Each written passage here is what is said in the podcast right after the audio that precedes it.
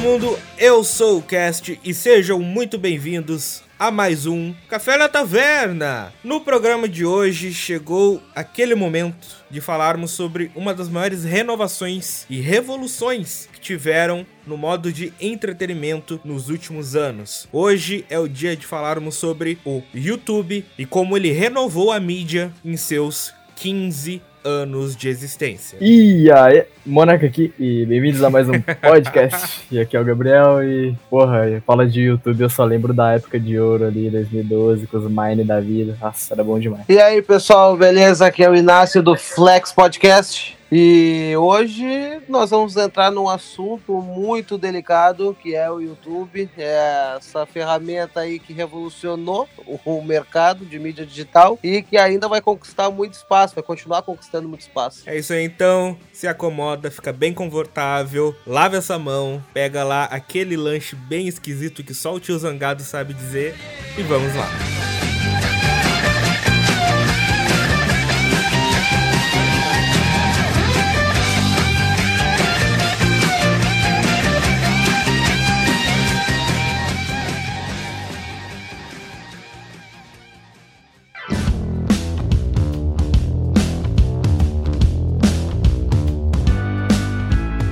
Pra gente iniciar essa conversa, acho legal a gente estabelecer como que cada um de nós conheceu o YouTube, bem dizer, na verdade. Nossa, mano. O YouTube, enquanto site, assim, era muito criança para lembrar, sabe? Primeira vez que eu vi um vídeo no YouTube, sabe? Ele era mais conhecido como um site, né? Tipo, literalmente um site com URL que você acessava pelo PC e tal, porque naquela época lá, 2012, 2011, quase ninguém tinha celular que rodava o YouTube. Não, não sei nem se existia. Que ano que saiu o primeiro celular, assim, que rodava o YouTube de boas. O primeiro iPhone talvez já rodasse em browser, mas acho que aplicativo aplicativo só 2008 em diante, talvez até mais tarde ainda. Então, mas aqui no Brasil era mais raro a galera ter uns celulares já que conseguisse rodar um vídeo direto do YouTube, né, que não fosse tipo sendo baixado nem nada. Não, com certeza, o YouTube era para ser visto sentado numa cadeira na frente de um computador com aquele monitor quadradão bege, com aquela tela 4 por 3. Então, o negócio é que eu acho que a partir de 2009 eu tinha um computador. Então, desde muito cedo, sabe, eu já conhecia o YouTube, não sei como, é muito novo mesmo para lembrar, mas eu assistia mais vídeos de jogo, sabe, joguinho, via. Depois que eu fui conhecendo, né, os youtubers brasileiros, descobrindo aí que tinha muito canal interessante já naquela época e muitos que estão vivos até hoje aí. É isso, era coisa de criança, era só mais um site que eu conhecia, sei lá. A minha experiência com o YouTube, eu até hoje não, não nunca vou me esquecer, na verdade, foi vendo um vídeo de um cara apanhando muito brincando com o Chaco.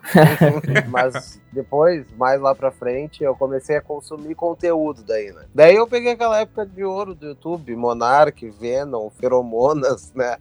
Minecraft sempre. Mano, sabe como é que eu conheci, tipo, Minecraft pelo YouTube? Fala pra nós aí. Tinha um vídeo que eu já tinha visto no celular de uma prima minha, que era um vídeo muito besta. Era tipo, era uma animação horrível assim de uma baratinha e ela tava xingando muito, sem parar. E eu lá com os meus 11 anos de idade, sei lá, fui pesquisar a porra do vídeo da barata xingando, velho, no YouTube, não sei porquê. E eu achei um vídeo do Monark fazendo um vídeo de Minecraft sobre insetos lá. E eu fui ver e eu, tá ligado? Jogava o bagulho até hoje. eu pensando, velho, por causa da porra de um vídeo cringezaço. Eu não achei o vídeo da baratinha. Não achou ainda? Não. Mas tudo bem, eu descobri algo muito melhor. Sim. Mano, a minha experiência com o YouTube, eu meio que já contei aqui, se os ouvintes lembrarem do primeiro programa. Porque o que acontece? O YouTube, para mim, nada mais era do que aquele site de virais. Era aqueles vídeos de jornalista falando besteira, memes, o famoso www da mulher lá que não sabia pronunciar certo. Mas quando eu fui conhecer de fato o YouTube, veio por uma causa externa, que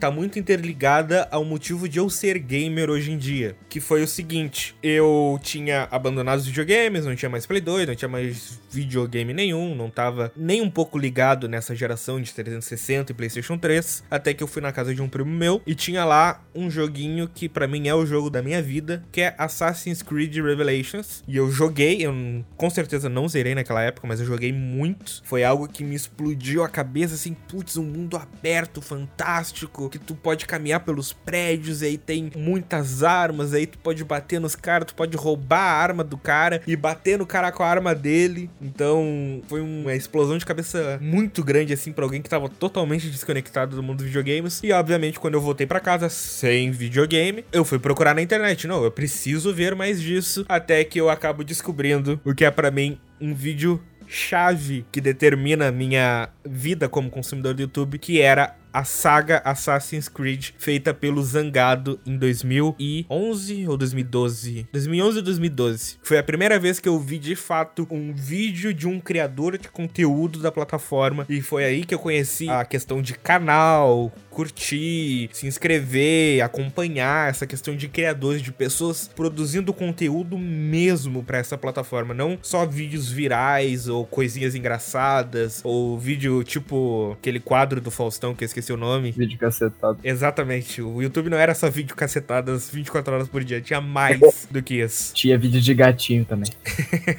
e tinha Havaiano de pau também. Havaiano de pau. Clássico. Mundo canibal. Então foi assim que eu conheci. Aí, conhecendo o Zangado, eu acabei entrando nessa comunidade gamer do YouTube lá nos anos 2011, 2012. Que aí, sei lá, tem o Edu, tem o Guilherme Gamer, tem o canal da Consoles e Jogos Brasil. Coisas bem, bem dos primórdios da internet. Na época que o pessoal colocava a câmerazinha na frente da TV para gravar gameplay. Cara, desde sempre. Tanto que até hoje eu tenho o costume mesmo, eu tendo Spotify, Premium, etc porra tudo pra ouvir música da melhor forma. Sempre que eu quero ouvir uma música, eu automaticamente abro o YouTube e pesquiso. Desde sempre. Então, para mim, sempre. YouTube também foi muito sinônimo de música, não só de vídeos, conteúdo, etc. Eu sempre ouvi música por lá. O YouTube ele veio se destacando, como eu falei na abertura desse programa, com uma revolução na mídia. Tanto que, voltando um pouco e falando da criação do YouTube, tem toda uma história envolvendo o Super Bowl de 2004 2005, o nude que vazou ao vivo, o pessoal querendo procurar na internet. Não existia um site majoritário, assim, de vídeos na internet. Se não me engano, são dois criadores eles programaram um site e chamaram de YouTube, que é pro pessoal postar vídeo à vontade. Foi de forma bem amadora, até que a Google viu potencial nisso e comprou o YouTube desses malucos e transformou o YouTube no que ele é hoje, que é simplesmente a maior plataforma de vídeos da internet. Não existe dúvida em relação a isso. E é incrível como ela democratizou a informação, o acesso não a você se informar, mas sim a você produzir algo para as outras pessoas. Hum. Tanto que essa é a filosofia inicial do YouTube. O nome YouTube tem a ver com isso, porque you do inglês você e tube seria tipo uma gíria para TV. Então seria você na televisão, só que de uma maneira muito mais fácil, muito mais acessível. Qualquer um pode fazer o que quiser dentro da lei, obviamente. Não é necessário mais uma emissora, não é necessário toda uma burocracia, contratos, alguém te colocar. Não, não, você vai lá e se coloca lá. Essa é a filosofia inicial do YouTube que depois eu quero quero debater com vocês que ela simplesmente mudou de uns anos para cá. Então, e outros sites e aplicativos tentaram, né? Teve o falecido já Vine, tem o Vimeo, que ainda tem gente que usa aí, o atual TikTok, até o próprio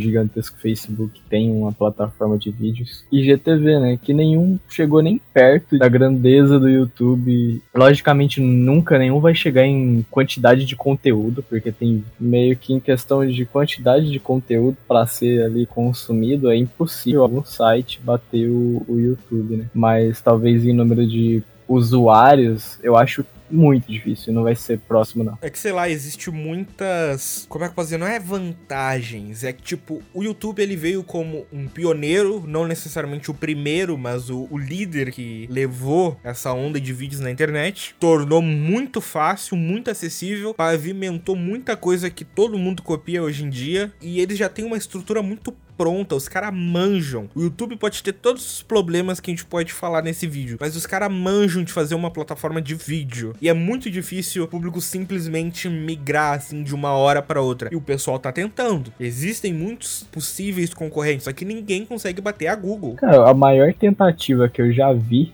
foi o TikTok. Foi o que eu mais vejo por aí, sabe? E mesmo assim, como você tinha me contado outro dia, ele vai ser chutado dos Estados Unidos. Então já foi uma puta de uma falha aí que meio irreversível, né? Mas sabe que eu tenho informações quentíssimas, gente quentíssima que trabalha dentro da plataforma e diz que a Twitch tá programando uma plataforma de hospedagem de vídeo, que ele já tem, na verdade, né? Depois que tu tá streamando, tu consegue deixar lá disponível para quem quiser assistir. Sim. Mas eles estão programando uma Twitch semelhante ao YouTube, assim, querendo bater de frente com eles, assim. E Caralho, isso é muito louco. E a Twitch, pra começar, ela já veio e roubou as lives do YouTube. completamente Com certeza. A Twitch já é dona de live na internet. é padrão. Exato. E eu acho que se alguém tem cacife pra enfrentar o Google, é a Amazon. Que, pra quem não sabe, a Amazon é a dona da Twitch. Uhum. Bom, tá virando hegemonia nesse tipo de situação, até com o Amazon Prime, né? Se a gente for para pensar, os caras estão dominando legal. O Facebook tentou, né? Inclusive, essa função do Facebook Gaming ali, mas eu não sei, eu acho que não rolou tanto assim, né? O problema do Facebook Gaming é a codependência com o Facebook em si, não é algo separado, não é uma plataforma separada, é muito vinculado ao Facebook. Então, é tua conta do Facebook, e aí, tipo, sei lá, tu tá dentro da plataforma, tu tá vendo um streamer lá jogando o jogo e de repente chega a notificação da tia Cláudia que comentou na postagem da avó, tá ligado? É muito. Eles tentam unir muitas coisas e tem muito problema. Eu não gosto muito do layout do Facebook Gaming. O chat também é muito problemático. Eles estão tentando, é bom ter concorrência, mas eu acho que eles ainda não chegaram lá. É que o Facebook ele tá morrendo de pouquinho, tá respirando sobre aparelhos, né? Eu acho que as redes sociais em si, todas elas, elas têm um prazo de validade e eles estão na decadência e estão tentando alavancar. Pelo que eu tava dando uma olhada, assim, até antes de gravar o podcast agora, o que sustenta muito o Facebook ainda é a vinculação com o Instagram na questão dos anúncios, né? Porque é desembolsado uma nota federal por grandes empresas ali para estar sempre muito bem colocada, tanto no Facebook quanto no Instagram. Eu não sei se vai durar mais tanto tempo assim, a não ser que eles tenham um plot twist guardadinho aí. Eu acho que o Facebook ele dura porque o Mark Zuckerberg ele foi esperto, ele sabe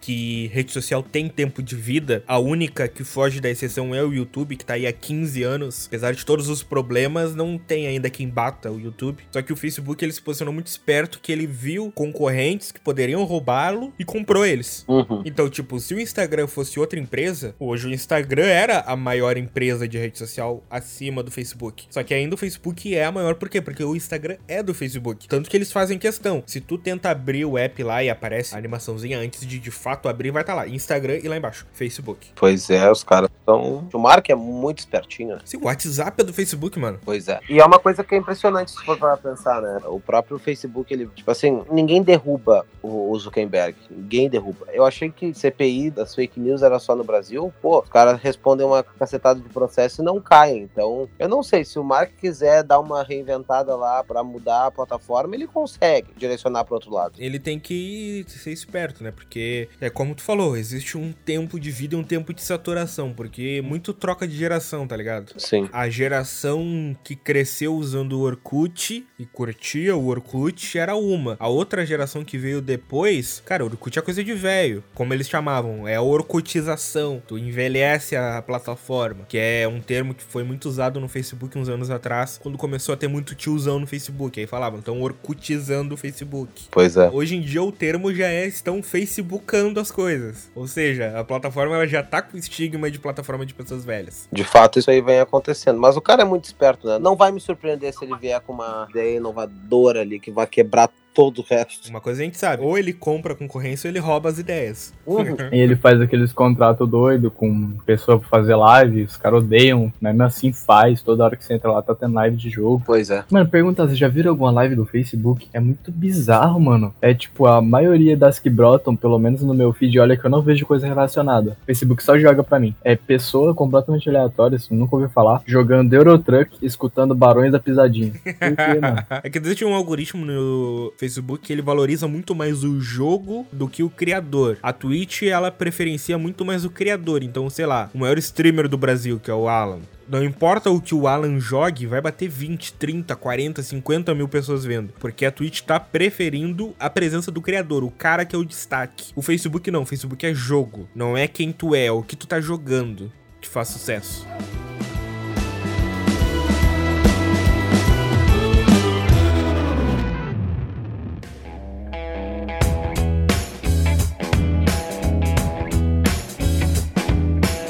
Vamos falar um pouco então sobre alguns destaques do YouTube, porque se tem uma coisa que é interessante citar sobre o YouTube é que ele criou ídolos, criou grandes artistas, você pode colocar aspas ou não nesse artistas, criou grandes personalidades e enriqueceu muita gente. E eu vou citar, sendo bem clichê mesmo, o maior youtuber do mundo, que é o nosso querido sueco PewDiePie. Foda. E o melhor, né, que ele cresceu com jogo, basicamente. Ele que pavimentou muita coisa do que virou o YouTube Gaming até hoje, na verdade. Uhum. A brincadeira de, ah, tá copiando o PewDiePie tem muito fundo de verdade, porque o cara, ele simplesmente veio, deu um estilo e se tornou o estilo de gameplay. Aquelas piadas que ele fazia, as edições, coisas que o pessoal faz hoje, ele fazia em 2014, 2013. Um exemplo disso é o React. Ele faz React há muito tempo, velho. Eu não tô falando que ele criou, mas ele foi um dos primeiros a fazer isso ficar muito famoso, fazer muita gente assistir algum, alguém reagindo a videozinhos engraçados ou sei lá. Exato, e o cara ele vem se renovando na plataforma. Ele tinha o sucesso como gaming, depois ele fez aqueles quadros com Reddit, fez os quadros com os memes, ele pavimentou muito da cultura dos memes na internet, com meme review, provavelmente um dos quadros mais famosos que ele tem. O maluco é simplesmente o maior, tá ligado? Tá, o maior canal hoje é o T-Series, lá, o indiano que passou. Tá, mas é uma empresa. A gente vai falar de empresa daqui a pouco. O cara, ele, no quarto dele, gravando no equipamento dele, ele é o maior youtuber ainda, mesmo não sendo o maior canal. É, eu não sou a melhor pessoa para falar sobre o PewDiePie, porque eu não acompanhei o conteúdo dele, mas aqui no Brasil a gente conseguia ver uma crescente nesse tipo de situação. Querendo ou não, teve uma época que o YouTube brasileiro era só vlog, daí a gente tinha aquele pessoal, era Kéfera, era Cauê Moura, era o Whindersson Nunes, e era isso que funcionava aqui. Claro, paralelamente com os jogos, que eu acho que são nichos diferentes, mas até eles, do Coisa de Nerd, que ia por todos esses lados, tem muita coisa no próprio YouTube brasileiro que ditou moda por muito tempo, né? E claro que a gente conseguia ver que eles traziam muita coisa de fora, né? Muita coisa mesmo. E não tem como a gente falar dos primórdios do YouTube no Brasil sem citar o maior youtuber brasileiro na época e tá virando o maior youtuber brasileiro hoje também, que é o Felipe Neto. Uhum. Não tem como falar de YouTube brasileiro sem falar de Felipe Neto. Uhum. Ele que meio que setou essa parada de network na parada do Brasil, né? Sim, ele meio que nacionalizou, né? Porque tinha a Machinima lá no começo, que era gringa. Era dos gamers,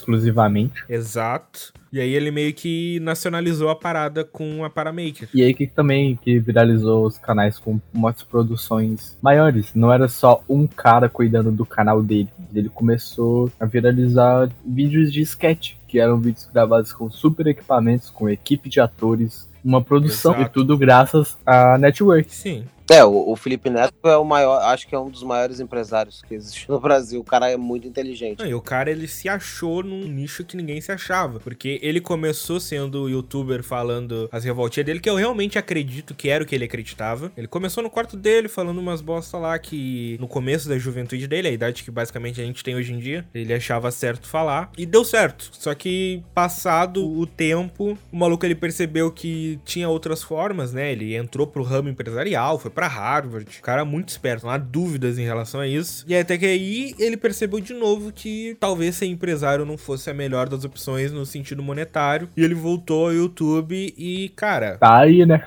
pra mim, ele é o cara que mais domina o algoritmo do YouTube. Sim. O cara ele sabe fazer dinheiro com o YouTube. Ele voltou numa época que ninguém tava muito acostumado a esse negócio de vídeo diário. Ele já voltou fazendo vídeo diário. Hoje ele faz acho que dois vídeos por dia. Ele criou uma legião de fãs, tá ligado? Ele pavimentou uma geração para seguir, acompanhar, comentar, visualizar, curtir, compartilhar. Deu muito a volta por cima assim. E hoje se eu não me engano, vou até olhar aqui. Ou ele tá muito perto, ou ele já passou o Whindersson. Ele tava muito perto, tava com 39 milhões esses dias. Ainda não passou, mas tá muito perto. Ele tá com 39,7 milhões de inscritos. E o Whindersson tá com 41 milhões. Mano, mas 2 milhões pro cara que tem 39 não é nada, mano. Eu queria 2 milhões. Ah, todo mundo queria. E sem falar que o Felipe Neto ele tem uma assiduidade, né? Então agora pra ele bater esses 41, 42 do, do Whindersson aí é a bichinha. Talvez quando esse programa sair já esteja mais perto ainda, falte um milhão. Talvez quando você estiver ouvindo esse programa, ele já seja o maior youtuber brasileiro. Aliás, chega de falar de Felipe Neto, já cumprimos a tabelinha do clickbait, ele vai estar na thumb desse podcast. E eu vou puxar outro Felipe que para mim é um outro grande destaque, um diferencial na plataforma, que é o Felipe Castanhari, que para mim é com certeza de fácil, fácil um dos maiores, ou melhor, um dos melhores produtores de conteúdos para o YouTube que essa plataforma já viu. Quando é que vocês conheceram o canal Nostalgia? Deixa eu me relembrar. Pá, e agora, agora tu fez uma pergunta complicada. Mano, eu conheci o Nostalgia lá em 2013 ou 2014, foi antes da treta da Fox. Eu sei que quando ele teve a treta da Fox com o negócio do Nostalgia Simpsons, muita gente conheceu ele, mas eu conheci antes disso. Foi no Nostalgia, a antiga Cartoon Network. Um vídeo muito antigo, um vídeo de 8 anos de existência. A Cartoon Network, que era nova naquele tempo, hoje é antiga, para vocês terem uma ideia. Meu Deus. Cara, e o que eu acho incrível do Castanhari é que, tipo, hoje em dia, muita gente toma ele como referência de qualidade no YouTube. O cara que preza pela qualidade, que gasta milhares de reais nos vídeos e tem uma baita produção. Mano, esses primeiros vídeos dele, mesmo sendo antigaços, já tinham uma produção acima da média naquela época. As transições, as animações, a identidade visual. O Felipe, ele veio da área 3D, ele é animador. Se eu não me engano, ele tem graduação em animação. O maluco sabe fazer o negócio. Então, desde o começo, a qualidade já era inacreditável. Imagina, oito anos, a gente tá falando de 2012, a época que o pessoal colocava uma câmerazinha num canto, de frente pra uma janela, e falava qualquer coisa com os cortes secos. O maluco lá cheio das animações, botava trecho, e tinha aqueles cartazinho animado que ele botava de insert na tela. Então o maluco ele já veio com essa proposta de qualidade. E o desenvolvimento desse trabalho do Castanheira com o tempo leva hoje ele a fazer verdadeiros documentários na internet. Vídeos como Michael Jackson, Queen, Einstein, Stephen Hawking são verdadeiros documentários, mano. O negócio foda do YouTube é que ele não incentiva devidamente seus criadores, tá ligado? Tem cara que dá milhões de views pro YouTube, faz umas coisas absurdas assim, mas o YouTube ele não liga de verdade. Ele paga o AdSense ali que ele tem que pagar. Se tiver qualquer coisinha ali, alguma música lá de alguém, o YouTube vai e, dá o flag ali sem dó. Não paga de uma forma mais mais. Como é que eu posso explicar? Ele não investe. Ele não investe. Tipo,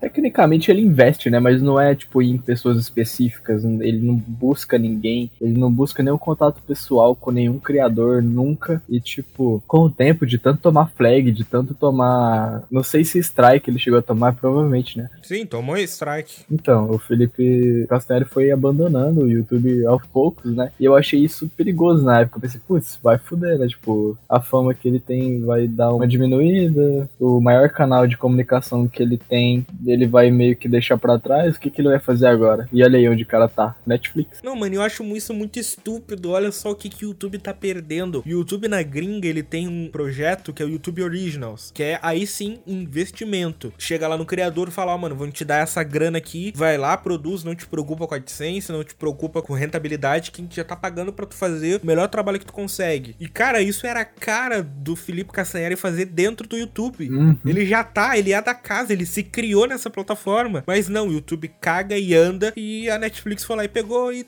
olha aí, ó. Se eu não me engano, já deve estar tá produzindo a segunda temporada, porque foi um sucesso absurdo. Mas eu não sei se a Netflix foi atrás. Eu acho que para você botar uma coisa sua na Netflix assim, tu tem que ir lá, aí eles te passam a lista de equipamentos que você tem que se virar para arrumar. E aí, vai quer fazer coisa pra gente, tu arruma isso, isso, isso, isso, grava e manda. Claro que tem alguém da Netflix envolvida na parada, assim, mas acho que a Netflix não vai atrás de outros criadores. A Netflix tem a equipe dela que faz as coisas dela. Se você colocar a sua coisa lá é diferente. Não, mas eu acho que como a série do Castanhari é original Netflix, deve ter tido algum apoio. Eu não acredito que o CEO da Netflix desceu na casa do Castanhari para tomar café com ele. Óbvio que não. Os dois acabaram entrando em contato uma hora ou outra, tá ligado? Uma parceria aqui, uma propaganda ali. E, né, uhum. uma coisa leva a outra. E o maluco ficou dois anos produzindo a série, mano. Foda pra caralho. É, mas eu duvido muito muito assim que hoje ainda existam youtubers que se escoram em AdSense, tá ligado? Isso aí eu acho que não existe mais. Eu acho que isso aí não rentabiliza tanto assim quanto o pessoal acredita que rentabilize, entendeu? A maioria deles aí sobrevive de parceria, de patrocínio, disso daquilo, que é o que faz a máquina girar. Porque se for depender de AdSense, pode falar absolutamente nada, tu não pode falar um palavrão, tu não pode, sabe, qualquer coisinha estão te processando. Então, eu acho que o negócio ele não tá nessa vibe aí não de AdSense. Eu acho que o negócio negócio é mais no orgânico mesmo. Uhum. Isso que ele se cansa do YouTube, se cansa da plataforma. Imagina, o cara demora um tempão para gravar um vídeo, demora mais ainda para poder editar esse vídeo que ele gravou. Daí sempre é super pressão. O público do Castanhari cobra dele vídeo super produzido, não aceita mais nada além do que ele já conseguiu fazer. Depois chegar ele usar um trecho de uma música que ficou 3 segundos e o cara roubar toda a monetização para ele, né? É muita sacanagem. Não, e chegou num ponto que o Castanheira ele já fala que ele não liga pra monetização, tá ligado? Ele fala, mano, se tu quer pegar a monetização, pega, azar. Mas deixa o vídeo no ar, mano. Não tira o vídeo do ar. Sabe uma coisa que é interessante? Um canal que eu tenho assistido todos os vídeos anteriores né? É do Matheus Canela. Engraçado. O cara é fenomenal, cara. É ele, o Lucas Nutilismo, o Coisa Nossa, então. Eu tenho assistido Coisa Nossa, que eu nunca pensei em assistir um troço que fosse empresarial, assim, tá ligado? Uhum. Eu, pelo menos, curti a full, assim, os vídeos do Coisa Nossa e do Matheus Canela, então, sem comparação. Eu tenho essa tendência a gostar desses vídeos que ele faz, assim, um troço mais arcaico, meio que despreocupado. Vou falar o que eu quero aqui, pronto. Olha onde chegamos com a porra do YouTube, né? Fucking Guaraná Antártica criou um canal, contratou a porrada de youtuber no mesmo estilo, assim, mais ou menos. Galera meio que tem um público em comum. E meteu pra fazer vídeo, 4, 5 youtubers gigantes junto. Olha aí que doideira. Pois é. Não, e deixou os caras ser livre, mano. Que é mais doido ainda. Não prendeu os caras, não enquadrou, não. Tem que fazer nesse jeito. Não, faz o que vocês fazem no canal de vocês. E os caras não estão nem aí. Tu imagina, Cossielo uma vez falou alguma coisa de não sei quem, acho que foi do Zambolt, a Coca foi lá e tirou o patrocínio. O o Matheus Canela fala palavrão, diz que vai, sei lá, fazer coisas inimagináveis, é só porcaria que tem naquele coisa nossa, e a Guaraná não tá nem um pouco aí. Exatamente. Quero também citar um destaque aqui que não só é um destaque na internet em si, antes do YouTube, como também é o maior podcast do Brasil, mas vamos deixar o podcast um pouquinho de lado e citar o canal do Jovem Nerd no YouTube, que para mim é um exemplo de qualidade, mano. Muito. E os caras, tipo, eles não são o maior, não tem milhões de views por vídeos, tá ligado? Mas os caras fazem um conteúdo de primeira. Para mim, um dos melhores tipos de vídeo que eu já vi na internet são os Nerd Tour, mano. Uhum. Os vídeos de viagem dos caras. É uma produção imensa. E, tipo, é só eles. Não tem. Ah, contrata cameraman, contrata cara do áudio, faz toda uma mega produção. Não, os caras vão lá, gravam com conhecimento deles de macaco velho da internet, mandam pro Gaveta, que é um monstro, uma inspiração para mim. O maior editor do Brasil é o Gaveta. E o cara dança, faz baile com aquele vídeo, tá ligado? Não, era muito foda, cara. O Venom, mano, na época que o YouTube me pegou e eu, tipo, acho que eu sou viciado em jogo até hoje por causa de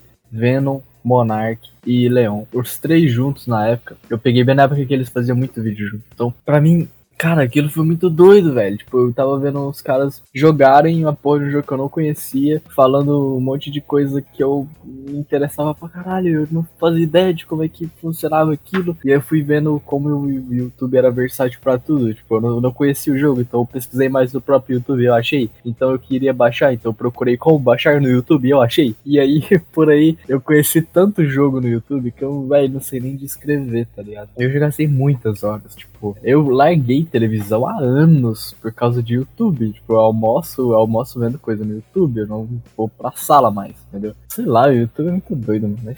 Com certeza, mano. Eu, nem filme mais eu vejo na televisão. O que eu vejo na televisão é jogo, tá ligado? Que eu gosto da NBA, eu gosto de futebol. Então, quando tá passando um jogo, se eu não tenho nada melhor para fazer, eu coloco na TV ali e fico assistindo de segunda tela, vamos dizer desse modo. Uhum. Ah, outra coisa louca do YouTube que eu lembrei. Terminei o ensino médio ano passado, né? E, velho, quantas horas já passei no YouTube vendo videoaula do bagulho, velho? Videoaula. Porra, já me salvou de muita prova, velho. Muito doideira isso. Cara, a parte educacional do YouTube é algo que é uma alegria e uma tristeza, tá ligado? Porque, tipo, é muito a fuder o trabalho que os caras trazem, todo o, o esquema educacional. Tem muita coisa que eu não entendi o que o professor explicou em aula e tem alguém, algum maluco, algum outro professor na internet que conseguiu explicar de um jeito que entenda. Sim. E, tipo, numa aula ao vivo, apesar de tu ter a conexão direta com o professor, geralmente, sei lá, a minha turma de ensino médio tinha quase 40 cabeças. Uhum. Não tinha como eu ficar em contato direto com o professor tirando as dúvidas. Enquanto no YouTube, mesmo que eu não tenha esse contato direto, eu tenho como pausar, tenho como voltar, tenho como ver de novo, eu tenho como procurar outra explicação de outra pessoa, tenho como juntar explicações para fazer um entendimento maior do assunto. A parte educacional do YouTube YouTube é sensacional e a tristeza é que é imensamente desvalorizada. E eu não sei, cara, os caras só fazem por amor, tá ligado? Porque não deve dar um centavo de dinheiro. Pois é, deve dar muito pouco, cara. Tem um cara que fez um canal sobre história aqui no YouTube que é o Se Liga Nessa História. Mano, que produção da hora. Que cara foda. Que equipe da hora demais, velho. Tipo, é um canal maravilhoso. Além de já ter me salvado em umas provas do caralho aí, servindo de videoaula. Cara,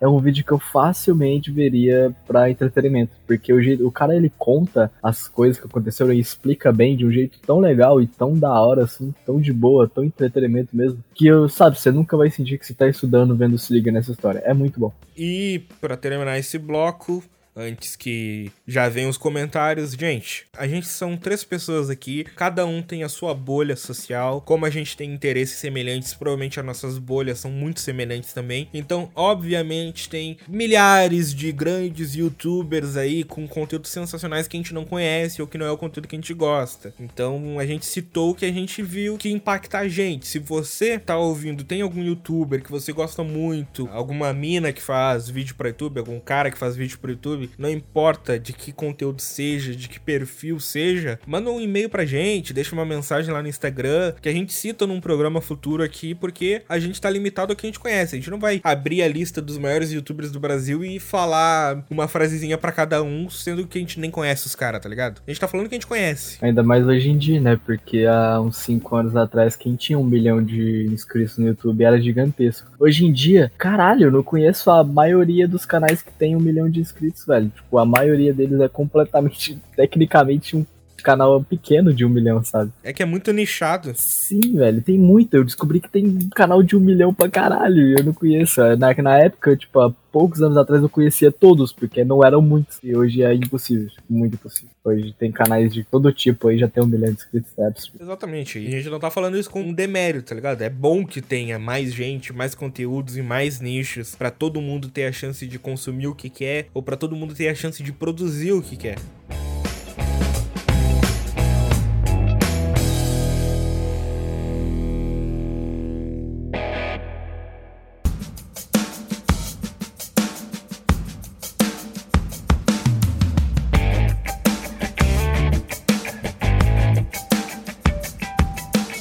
Falamos de muitas coisas boas que o YouTube tem, citamos criadores que impactaram nossas vidas, mas a gente tem que falar no elefante da sala, que é como o YouTube tem sido recentemente. Um exemplo muito básico que dá para entender como o YouTube mudou de uns anos para cá é os rewind no final de cada ano, que é a retrospectiva do YouTube sobre cada ano. Cara, o último rewind que foi minimamente decente na minha singela opinião, 2017, mano. era o que eu tava pensando. Foi decente. Para mim já não era a melhor das coisas. Só que, tipo, tinha criadores, era o que fez sucesso, era o que a galera queria ver. Foi show. A partir de 2018 foi uma descida íngreme que, nossa. Ficou bizarro. Em 2019 virou um clipezinho de montagem. Nem vi pra te ter uma ideia o Rewind de 2019. Depois do de 2018 eu caguei também. Virou piada, virou, perdeu o que era, sei lá. E eu acompanhava desde 2015. Mas sabe qual foi o único rewind que eu vi? Foi do próprio Castanhari. Sim, os retrospectivas que os criadores fazem são melhores do que, a, que o YouTube faz. Sim. Cara, a piada que o PewDiePie fez com a retrospectiva de 2018 é impagável, mano. Eu lembro, velho. Em 2019, pra quem não viu, eles basicamente começam falando que, ó, oh, em 2018 a gente fez algo que vocês não gostaram. Então esse ano vamos fazer algo que vocês gostam. E aí aparece uma lista. Os 10 vídeos mais curtidos de 2019. Os 10 youtubers que mais ganharam inscritos em 2019. As 5 maiores vídeos de dança. 5 maiores maiores vídeos de games, 5 maiores vídeos de não sei qual categoria, maior estreia 24 horas. Cara, estatística. Eu me senti um acionista. Eu tô vendo, ah, acho que vale a pena investir nessa empresa. Eu tomei isso, essa resposta do YouTube, como um chute na boca, velho. Caralho, seus corno, filha da puta. Responde direito. A gente reclamou porque tava ruim. Agora vocês vêm e faz um lixo só pra falar que, ah, é isso que vocês querem? Então toma aí um bagulho ruim. Não era isso, seus corno do cara. Nossa, eu fiquei puto. Eu fiquei puto com aquele ride, velho. Ficou pior ainda. Caralho, eles sabem o que eles têm que fazer. Eles fizeram isso desde 2015 muito bem, cara. Muito bem. Cara, se eles querem fazer um rewind mundial, porque para mim isso é um erro, a gente já tá num ponto do YouTube que cada país ou cada continente poderia ter o seu próprio, tá ligado? Sim. Existe investimento, existe criadores grandes o suficiente para isso. Mas não, eles querem fazer mundial. Então, manos, reúne o pessoal da América do Norte, reúne o pessoal da América do Sul, reúne o pessoal da Europa, o pessoal da Ásia. Cada um pensa numa sketch, no que fez mais sucesso no seu continente. Reúne todo mundo, ou reúne os representantes assim, e montam isso direitinho. Não é difícil. Dá na mão dos criadores. Os caras estão construindo o YouTube há anos. Os caras sabem fazer o negócio. Eles não são bestas quadradas. Eles sabem como entreter o público. Então dá na mão dessa gurizada, deixa essa gurizada produzir que vai ser sucesso. Mas não, coloca na mão dos produtores. Ai, faz isso. Ai, faz aquilo. Cara, a maior coisa que aconteceu em 2018 foi a batalha do PewDiePie contra o T-Series. Foi gigantesco isso no YouTube mundial. Uhum. Foi uma das poucas coisas do YouTube que alcançou o mundo inteiro em 2018. E os caras não falam nada sobre. O PewDiePie, para começar, não aparece no vídeo. O maior youtuber da plataforma não aparece no vídeo, para começo de conversa. Essa disputa não é nem sequer mencionada, eles cagam para isso. E aí depois chega essa respostinha em 2019 cheia de ironia. Ai, a gente fez o que vocês não gostaram, então agora é o que vocês gostam. Eu editava aquele vídeo lá, vai se fuder. Porque o negócio é lindo, tá? Qualquer rewind que eles fazem é lindo, o troço é maravilhoso. Só que é cinematograficamente uma merda, um lixo.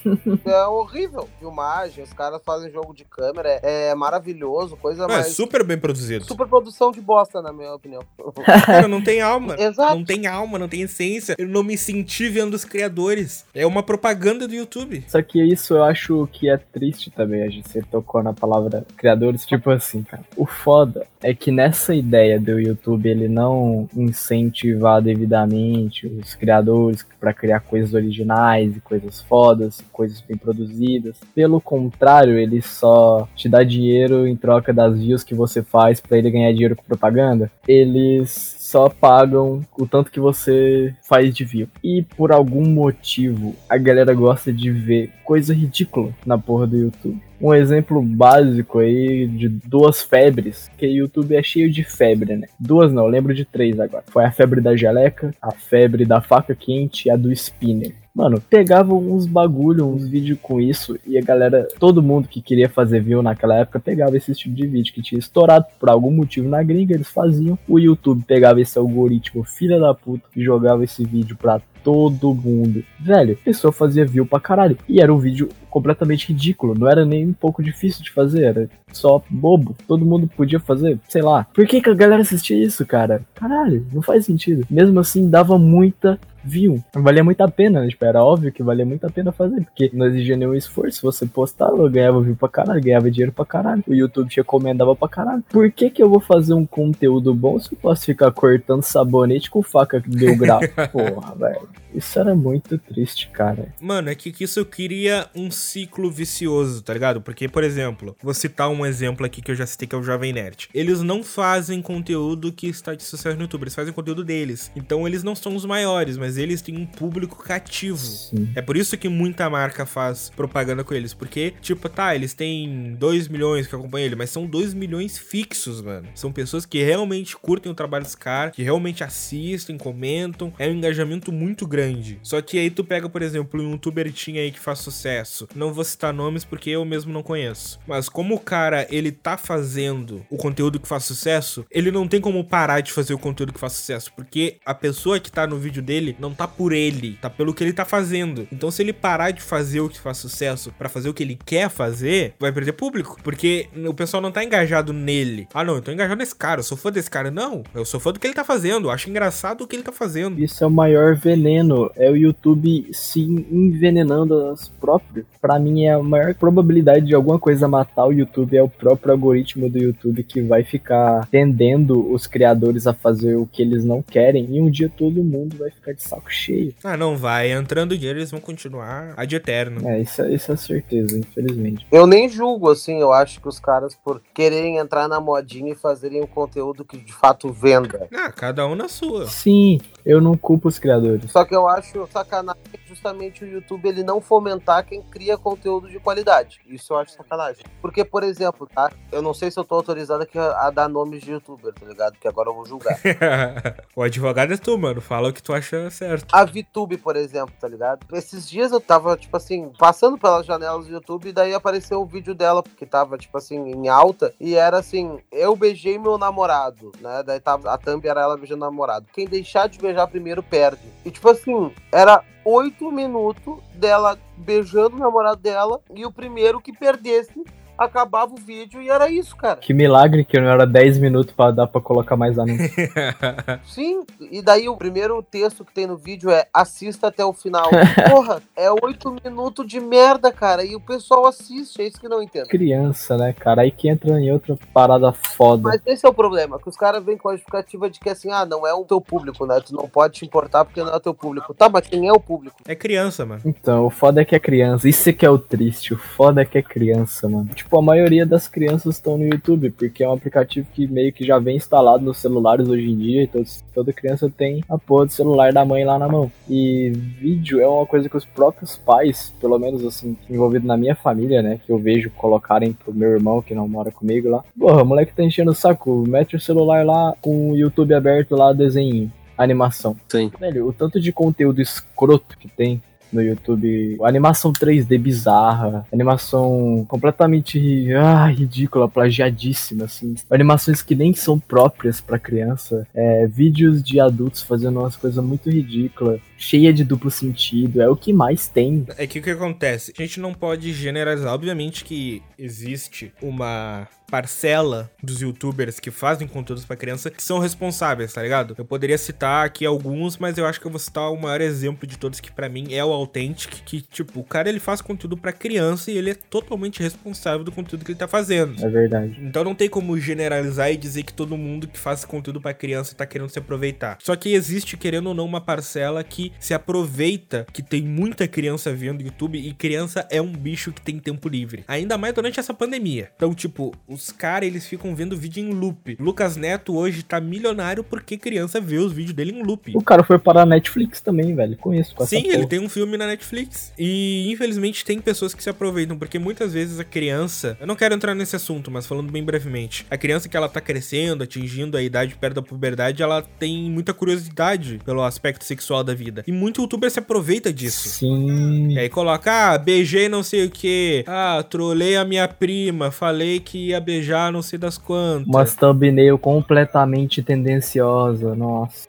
Exatamente, isso é clickbait pra criança, mano. Parece errado porque é errado. É, é bait pra criança, literalmente. E o YouTube ainda lucrava, aproveitava para lucrar muito em cima disso. Colocava anúncios guiados pra aquela faixa etária, botava lá propaganda de brinquedo, essas coisas. E isso é completamente errado. Isso é muito errado. Tanto que eles meio que pararam com essa porra depois de umas treta que deu. Cara, o YouTube ele é um espaço que ele tem para todos os públicos, tá ligado? Então, tipo, esse é algo que eu acho muito até certo o YouTube fazer, não para criança, mas tipo, cara, se é um vídeo para adolescente, não adianta passar propaganda de coisa de adulto. E eu não tô falando de pornografia, tô falando de, sei lá, o Inácio aí, ele é sócio de uma empresa que mexe com questões bancárias, questões de financiamento. Não faria sentido o Inácio fazer uma propaganda, colocar no YouTube e ficar passando, sei lá, em quem assiste o Authentic. Sim. Aí tá lá a criança vendo o vídeo do Authentic, Flex soluções de dívidas, não sei o que, bancário. A criança tá cagando pra isso. O YouTube tem espaço para propagandas para diferentes faixas etárias. O problema é que o algoritmo é totalmente bugado. Então as coisas acontecem de qualquer maneira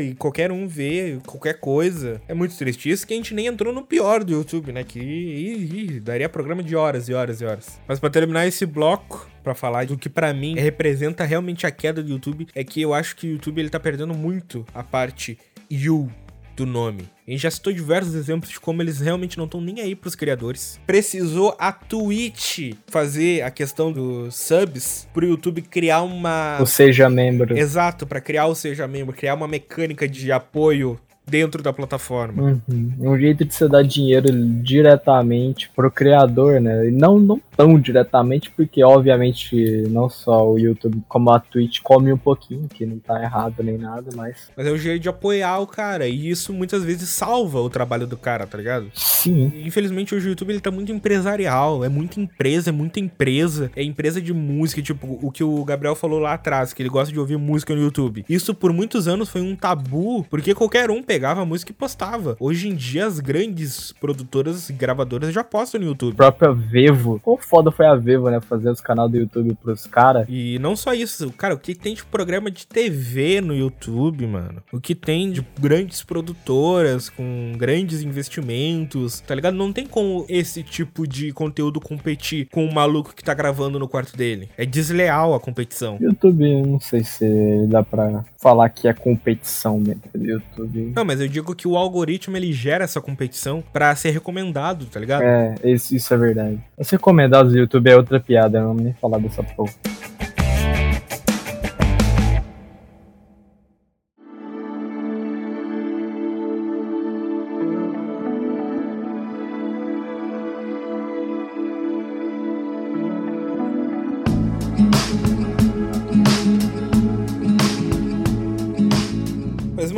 Gente tá em 2020. Qual é a visão de vocês dois? Agora eu quero deixar vocês falarem mais um pouco, que eu já falei muito nesse programa. Já tô quase sem voz. Qual é a visão de vocês do YouTube em 2020? Cara, eu acho que ele vai continuar tendo as febres por aí. Ele vai continuar sendo uma casa provisória bastante agradável para os gamers por enquanto, porque não tem outra melhor, basicamente. Mas ele vai, ele vai morrendo, cara. Ele vai, ele, eu acho que ele vai começar a se autodestruir em algum momento. Mas eu espero muito que os vídeos continuem. A única coisa que eu espero é que se um dia ele acabar, se um dia ele enfraquecer a força que ele tem, se algum dia ele for tecnicamente derrotado, eu espero que o conteúdo continue aqui por muitos anos, se possível para sempre. Porque o negócio mais foda do YouTube, na minha opinião, é que ele é literalmente o maior documentário da Terra. O tanto de coisas que já foram documentadas, o tanto de histórias que estão gravadas dentro desse site, nos servidores dessa porra de site gigante, já cobriram mais de 10 anos de história. Então todo mundo faz vídeo sobre tudo. Tem um vídeo no YouTube para cada gadget de tecnologia que lançou nos últimos anos. Tem um vídeo no YouTube para cada jogo que tem lançado. Tem vídeo no YouTube para tudo que criam, alguém vai fazer um vídeo. Tanto a história do próprio mundo, toda notícia miseravelmente importante que rola vai ter no YouTube, seja nos canais de notícia ou alguém vai estar tá falando sobre. O YouTube ele tem tudo e vai ter tudo. E a gente vai não só acompanhar essa história do mundo em geral, vai ter aqui, né, gravado para as próximas gerações poderem ver o que, que a gente está fazendo, como é que era, porque era um negócio que ia ser muito louco se a gente tivesse. Imagina se o YouTube tivesse aqui no planeta desde a década de 80. Imagina quanta coisa louca a gente ia ver do passado e falar: caralho, olha isso. Tipo, não sabia que era assim. Isso vai ser muito louco. O YouTube vai ser um lugar muito interessante para as próximas gerações. E não só na história geral do mundo, como eu disse, mas também para acompanhar a história de pessoas. Histórias de pessoas que simplesmente seriam esquecidas se elas não publicassem um livro ou sei lá. Hoje em dia tem tudo no YouTube. A gente puxar como exemplo a trajetória do Joji, que ele tem anos de conteúdo sendo o Field Frank, o Pink Guy naquele canal do Field Frank, que era maravilhoso, que eu rachava o bico. E depois que ele abandonou e virou o Joji. Ele continua tendo vídeo no YouTube como outro cara e, tipo, era um puta artista. E hoje em dia ele tá, tipo, muito gigante. Então, talvez nas próximas gerações ele seja, sabe, um artista reconhecido como a gente reconhece os, os artistas antepassados nossos. Vai estar tá tudo mais acessível para as próximas gerações. Música, o jeito que era, tem muita música antiga que a gente não tem muito acesso. Hoje em dia com a internet sim, mas se fosse há uns anos atrás que o jeito era disco, vinil, imagina que trampo, imagina o tanto de música que tem hoje para passar para as próximas gerações. Não ia dar se não fosse o YouTube, se não fosse a internet, se não fosse o streaming. Então, o YouTube é uma coisa muito foda. Eu só acho triste que ele seja tão ligado a essa parte monetária, mas Bom, eu acho que ele cumpriu o papel dele sendo um dos melhores sites já criados, então foda-se que a gente falar. Ele já é o site mais foda de todos na minha opinião. É, esse ano de 2020 tem sido um balizador e eu acho que o YouTube ele tá fadado a ter um grande problema aí com as grandes empresas, tá? Agora com essa função de pandemia e biririboró, as empresas aprenderam que a melhor forma de fazer qualquer anúncio é com vídeo, é com produção audiovisual. Então, os caras caíram de pau em cima disso e a tendência vai ser isso potencializar ao máximo. Então, assim, isso que foi dito aqui do YouTube perdeu o Yu vai acontecer no momento que o YouTube privilegiar, como ele vem privilegiando, não mais o criador de conteúdo e focando todas as forças dele em distribuir conteúdo pago para o maior número de pessoas possível. É, então, cria-se um leilão, como é hoje, inclusive no Google, o YouTube ele está caminhando na mesma situação, cria-se um leilão. Quem dá mais, ganha mais o criador de conteúdo, se não começar a se preocupar um pouquinho mais, ele vai começar a aparecer e essas outras plataformas de streaming de vídeo vão começar. O negócio vai apertar pro lado deles se eles não tomarem uma providência bem drástica, né? E eu acho que tem que descentralizar um pouquinho, porque tá na mão de pouquíssimos aí. O cara que hoje tem muito poder dentro do YouTube dita regra. E isso aí não é correto. A gente vê isso aí pelo Flow. O próprio Felipe, que tem uma influência muito grande, tem poder midiático. O cara cancela quem ele quer cancelar, sabe? Tira patrocínio de quem quer tirar patrocínio. E o YouTube ele é só baixo. Então eu acho que eles vão ter que dar uma mudadinha nisso aí para não matar os pequenos ali, que é o futuro do YouTube, não são os caras que já estão lá em cima.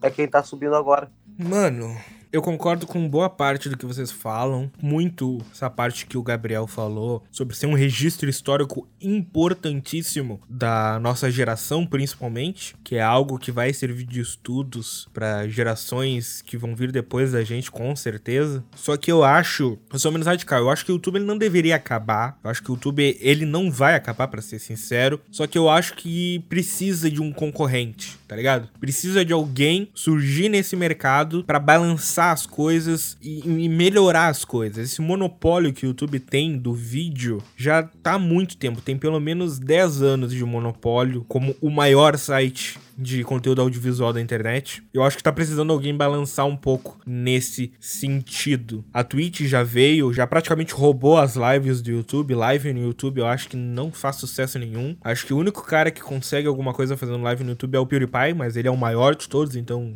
faz completo sentido. Apesar de que tem realmente muitas ferramentas legais para mim, o YouTube Live ele é o segundo melhor site de lives. A Twitch é a melhor disparada. O Facebook tá engatinhando ainda. E o YouTube ele realmente é muito bom no faz. A estrutura, a programação do site é muito otimizada para muita coisa. Funciona na TV, funciona no celular, funciona no videogame, funciona no computador. Então é muito difícil tirar esse monopólio do, mas precisa alguém tirar. Pro YouTube em si melhorar. Porque muitas coisas que a gente critica, principalmente em relação às empresas, eu tento olhar pelo lado do YouTube também, tá ligado? Ele não tem como se comprometer ao que os criadores fazem e arriscar levar processo adoidado 5, 7, 10, 50, 100 mil vezes por dia por causa de bosta que algum adolescente fez lá. Ou que algum adulto fez lá, né? Porque estão fazendo mais bosta hoje em dia do que fizeram na história inteira da humanidade. Mas mesmo assim, tem que dar apoio a quem quer fazer algo certo, tá ligado? Tem os casos do pessoal que faz bosta, mas tipo, bane esses caras da plataforma. E apoia quem tá aqui no YouTube para fazer o um negócio certo. O sistema de strikes do YouTube é algo que precisa ser muito bem analisado. A gente tá vivendo atualmente, talvez quando você estiver vendo esse programa, isso já foi resolvido resolvido, mas atualmente tá essa questão do canal do Rato Borrachudo, que 12 anos de história sendo excluídos do YouTube porque alguém foi lá e deu três strikes. Mano, se deu três strikes e vai resolver na justiça, show. Mas não destrói a história do cara, mano. Não tem necessidade. Exclui os vídeos que levaram strike, deixa o canal paralisado e deixa os caras se entenderem na justiça. E depois, se dependendo da acusação, ou tu tranca o canal do cara, ou tu libera o canal pro cara usar de novo. Não exclui 12 anos de história do cara, que pavimentou implementou muita coisa que existe na plataforma hoje. Sim. E isso eu tô falando para qualquer criador, não só o cara que tem história no YouTube. Qualquer criador que acabe cometendo infrações ou sendo chantageado, como foi o caso do Rato, é muito pesada a mão no YouTube para criador e eles passam muito pano para marcas. Passam muito pano, é muito fácil tu chantagear alguém utilizando e abusando dos métodos do YouTube. Por exemplo, vamos citar para encerrar o programa citando como a concorrência faz bem. Olha o que a Twitch tá fazendo, mano. A Twitch, por muitos anos, nunca ligou muito pro aspecto copyright de música, tá ligado? Os youtubers colocam música que quiserem, vão ouvindo, sabe? É ao vivo o negócio, os caras tão divertindo a plateia. E até que a conta chegou. Sim.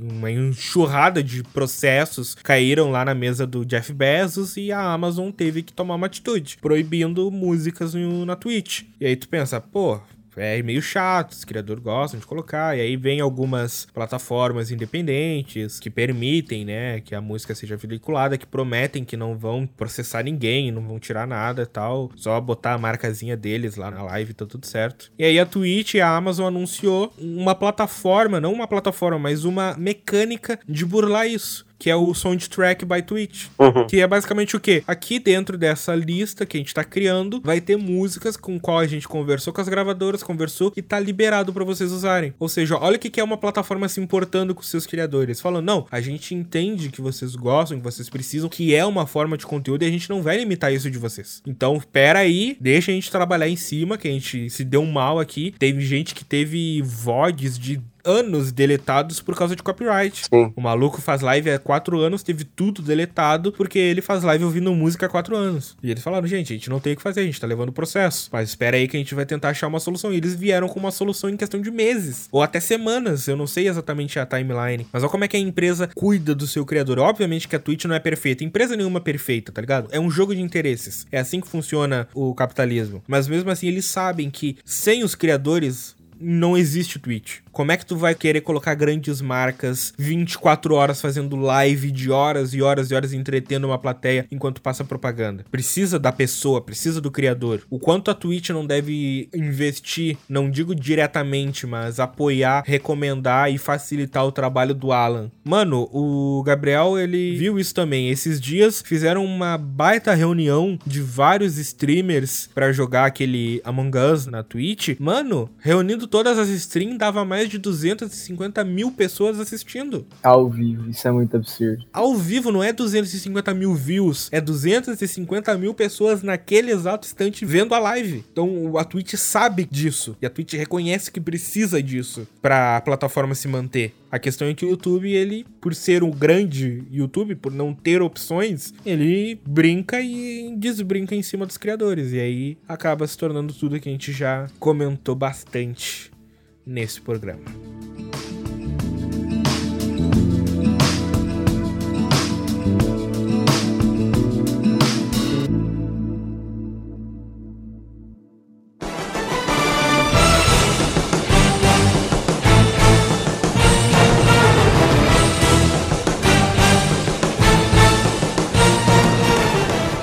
Você ouvinte que ouviu até aqui. Se você não nos conhece, nós somos o podcast Café na Taverna. Nós estamos disponíveis no nosso site oficial em www.cafenataverna.com.br e, obviamente, na grande maioria dos agregadores do mercado, como Spotify, Deezer, iTunes, Google e também estamos no YouTube lá. Ao mesmo tempo que sai nos agregadores, sai no nosso canal no YouTube, só que querendo ou não, uma experiência mais limitada porque existe muito copyright envolvido na grande maioria dos programas, então é uma experiência bem capada, porque eu simplesmente vou lá naquele sisteminha do YouTube e corto tudo que eles consideram copyright e era isso. Se você realmente quer ter uma experiência de verdade do nosso podcast, ouça no site ou ouça nos agregadores, porque no YouTube não tem como. Estamos disponíveis nas segundas-feiras a cada duas semanas. Caso você queira mandar uma mensagem pra gente, alguma sugestão, alguma dica, alguma correção do que a gente possa ter falado errado em qualquer um dos programas, basta entrar no nosso Instagram, em arroba Café na Taverna, ou mandar um e-mail pra gente, em cafénatavernapodcast.gmail.com. Este quem nos fala é o Cast. Caso queiram ter um contato mais pessoal comigo, basta me procurar como arroba TheRealCast no Twitter e no Instagram, que eu tô sempre postando lá. Obviamente que todos os links que eu falei e que os meus companheiros de mesa vão falar estão disponíveis na descrição do post para quem quiser um acesso mais facilitado. Que merda, eu tava tentando lembrar como é que era o rapzinho de encerramento do Player Tals, mas eu lembrei e fiquei com vergonha. Foi isso aí, galera. Tomara que vocês tenham gostado. Até o próximo podcast. Se quiser me seguir aí no Instagram, é gabriel.thegreat. Aqui é o Gabriel. E falou. Muito obrigado pelo convite. Estou sempre à disposição quando precisarem de mim. Nas redes sociais, vai me encontrar como arroba Ignácio Gambarra em tudo quanto é rede social. Também tenho um podcast que, inclusive, vou levar os participantes aqui do Café da Caverna para poder conversar conosco. Flex Podcast, tá? no Instagram, arroba Flex Podcast, é, Spotify, YouTube e por aí vai. E também vou deixar um beijo pra minha namorada, Nicole Lago, porque me pediu. Então, se eu não deixar, eu tomo-lhe porrada depois. Era isso então, gurizada. Muito obrigado pela atenção de todos e até daqui a duas semanas. Valeu! Falou! Feito!